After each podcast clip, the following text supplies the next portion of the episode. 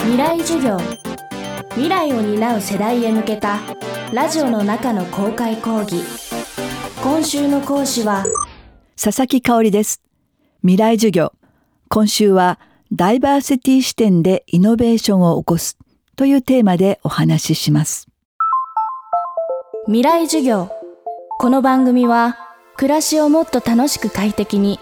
川口義賢がお送りします東京オリンピック・パラリンピック組織委員会は3月3日森前会長の女性軽視と取れる発言を踏まえた改革として新たに12人の女性理事を発表しました。その一人に抜擢されたのが実業家の佐々木香織さんです。3月8日は国際女性デー。1904年にニューヨークで女性労働者たちが婦人参政権を要求してデモを起こしたことが始まりです。それから117年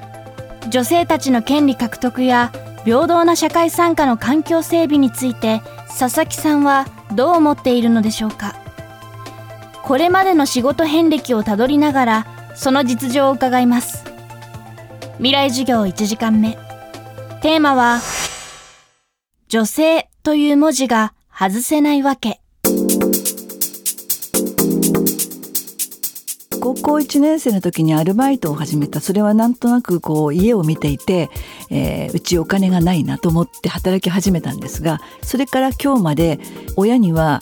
経済的支援は一切受けない。学費も留学もそれから起業に関することも生活費もずっと自分でまあまあ稼ぎ出してきたという意味では働く人生が高校1年生から始まったっていう感じです。初めはアルバイトですけどね。で大学を出てからは高校大学とアルバイトをしていた先からそのまま就職してほしいと言われて就職をしたんですが、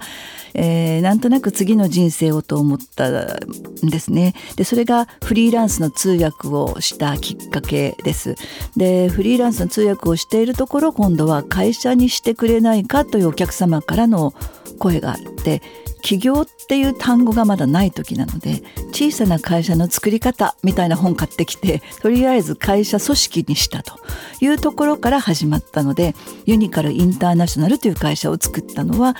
流れの中でしたね。佐々木さんの会社設立は女性の起業がまだまだ珍しかったことから注目され自然と女性の社会進出の一助となりました。佐々木さんはその後1996年に国際女性ビジネス会議を創設現在は国内最大級のダイバーシティカンファレンスとして成長しています国際女性ビジネス会議を96年に始めた時というのはまだ女性と言わないと全てに男性が来る時代でした。女性のネットワークは88年9年からもう作っていたんですけれどもその当時からアメリカに頻繁に行っていてアメリカの女性のネットワークの状態を見ていたし、まあ、変化を見てきたんですね。そうするとやっぱり女の人がきちんとビジネスの世界でつながっていかなければならないなっていうことをひしひしと感じた。そう思った時に女性とつけないともう90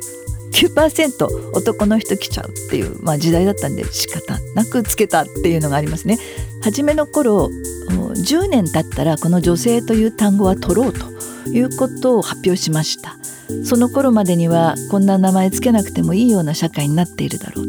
かし9年目になった時に多くの方からまだ日本変わってないって言われて分かった？あと10年ねって言って20回までやろうと思ったんですけれども今度19回目の時に安倍首相が誕生してですね女性活躍と、まあ、言い始めて、えー、そして少しずつ企業の波もあの女性の方に向いてきたと。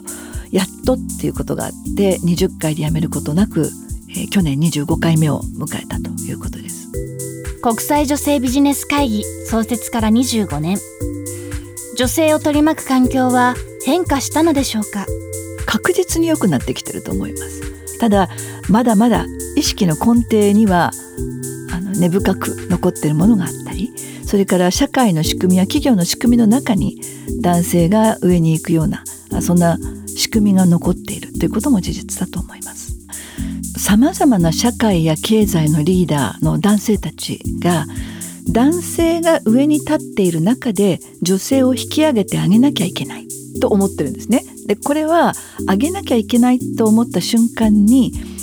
自分が上っていうことなんですね。そういったことをアンカンシャスバイアス無意識の偏見って今いうふうに言葉があるんですけれどもこれは別に男性にあって女性にないわけではなく私にもあるわけで全部が悪いわけではない。でも仕組みとか制度の中に残ってることをやっぱり自分からまず無意識から意識に変えていって仕組みを変えていくっていうのがリーダーの役目だと思うんですね。そこがまだ日本はできてない人が多い。で海外もまだまだで今やっと進んでいるところですけれどもこれを例えば経済の利益アメリカヨーロッパではたくさん出ているデータですが女性の取締役が3人以上いるとその企業の利益率が高いとかですね。国籍が多国籍のチームの方が利益率が高い。こういったデータがもう数々出てきているんです。なのでそのリーダーたちにいやこれただ社会運動っていうだけではないんですよと。これをやることがあなたの利益良い知恵が出るという利益。にもつながっていくんですよっていうことをデータを示して、え、説得していくというか、え、改革していくっていうのも一つの教育だと思っていてそれが重要だろうと思います。未来授業。今週の講師は起業家で日本でのダイバーシティ推進の第一人者佐々木香織さん。明日はダイバーシティは三人よれば文殊の知恵というテーマでお届けします。